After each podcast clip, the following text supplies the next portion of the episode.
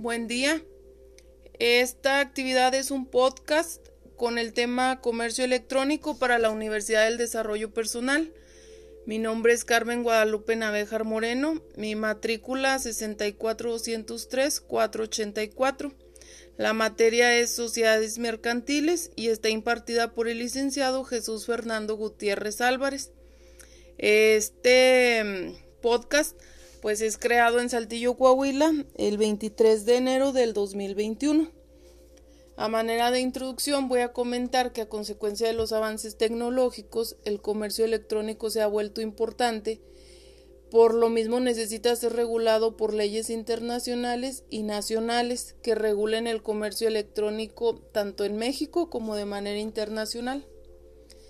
Para poder entender el concepto de comercio electrónico, primero voy a mencionar lo que significan los medios electrónicos, que no solamente es el Internet, sino también telégrafo, fax, teléfono, televisión, correo electrónico.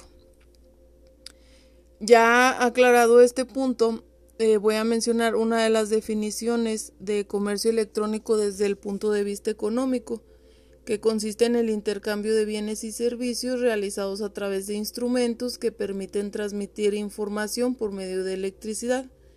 Y desde el punto de vista jurídico son los actos que están calificados por la ley como mercantiles y que son llevados a cabo por medio de instrumentos que permiten transmitir la información por medio de electricidad. Y a manera general, pues el concepto de comercio electrónico es una actividad comercial que se realiza entre proveedores y consumidores con el fin de especulación comercial o lucro. El comercio electrónico de conformidad con el Código de Comercio se refiere a los actos de comercio que se celebran haciendo uso de medios electrónicos, ópticos o de cualquier otra tecnología, como por ejemplo compraventa de mercancías, a través de teléfonos digitales, de computadoras o de cualquier dispositivo de almacenamiento. Entre las clases de comercio electrónico eh, que encontramos, pues está la que se realiza entre empresas, conocida como B2B, por sus siglas en inglés, que es el tipo de negocio en el cual las operaciones comerciales se realizan entre empresas con presencia en Internet. No interviene ni la audiencia ni el público consumidor y las operaciones son solamente entre vendedores y proveedores o compradores e intermediarios.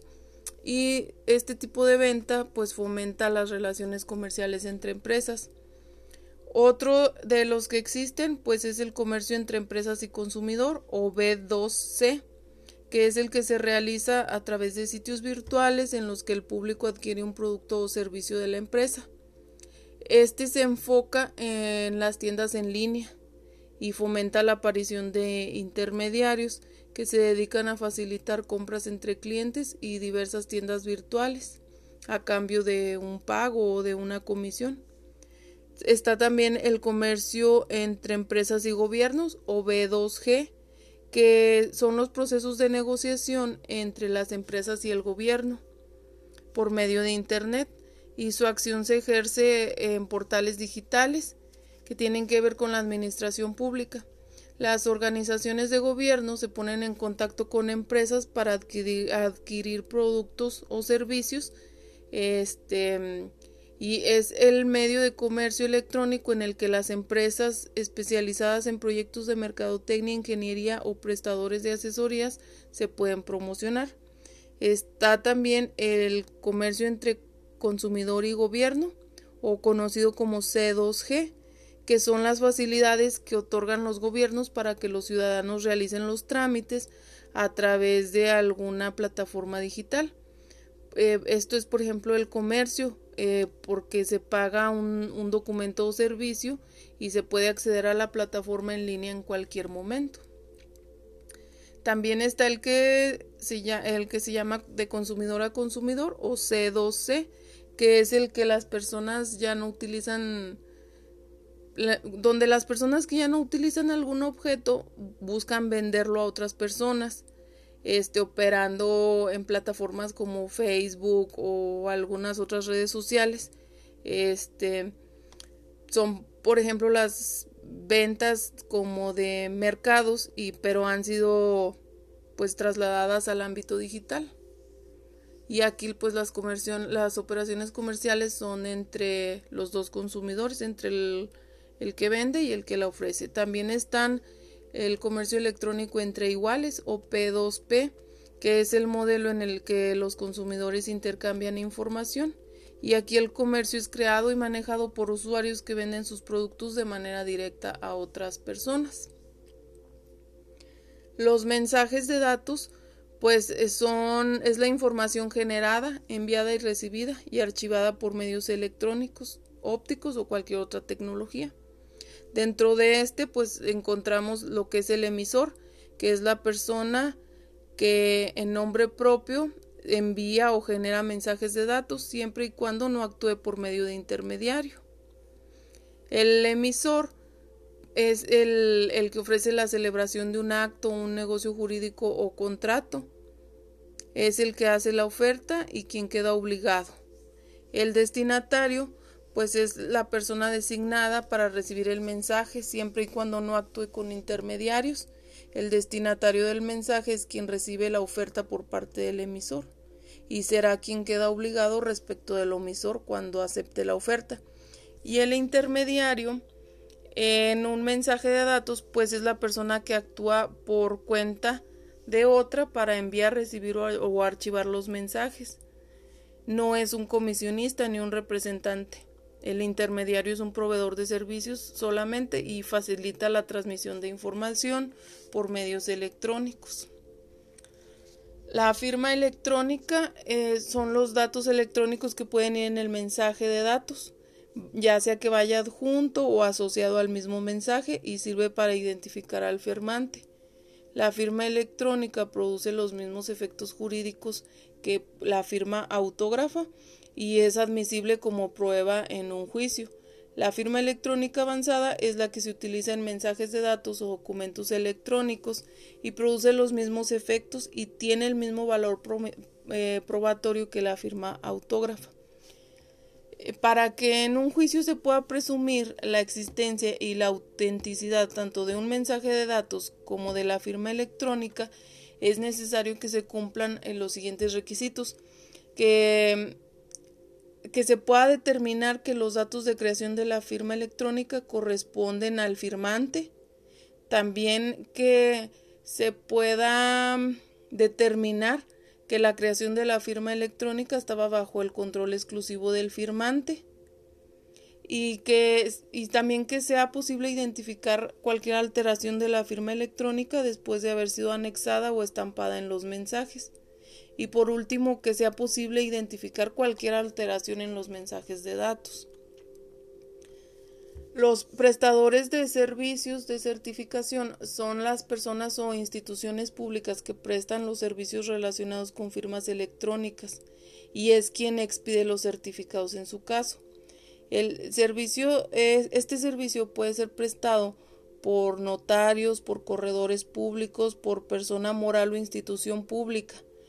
Em, se expiden los certificados o prestan servicios relacionados con la conservación de mensajes de datos, el sellado digital de tiempo y la digitalización de documentos impresos, en los términos que establezca la norma oficial mexicana.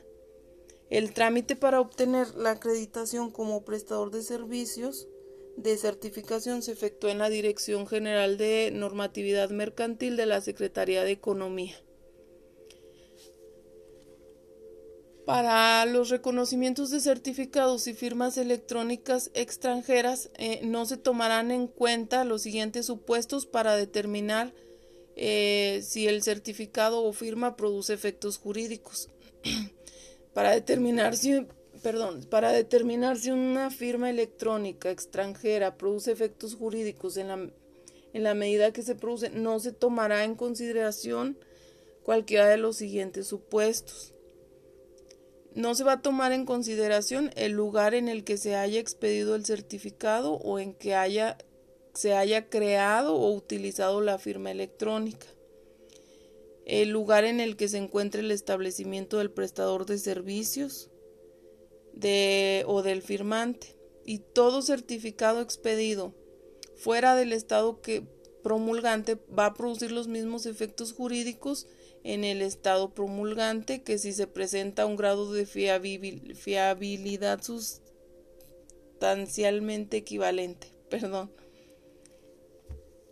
Toda la firma electrónica que es creada fuera del estado promulgante también va a producir los mismos efectos jurídicos que toda firma electrónica creada o utilizada en el estado que lo promulgó, si presenta algún grado de, fiabilidad.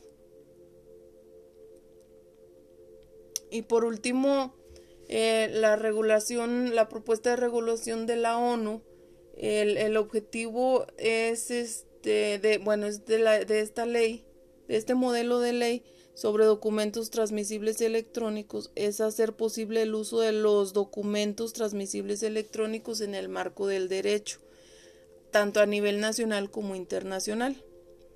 este modelo de ley se aplica a los documentos que son funcionalmente equivalentes a documentos o títulos transmisibles emitidos en papel.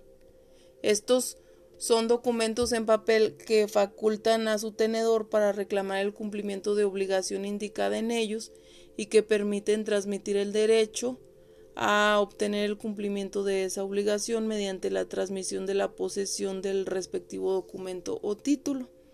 Entre los documentos o títulos transmisibles emitidos en papel más usuales se encuentran los conocimientos de embarque, las letras de cambio, los pagarés y los resguardados de almacén. Pues este es mi podcast. Es la segunda vez que lo hago. La verdad no estoy muy relacionada con la tecnología. Primero hice mi trabajo y ya después pues este lo leí. Por eso se oye a lo mejor así y por eso me trabé un poquito. Una disculpa, licenciado. Y gracias.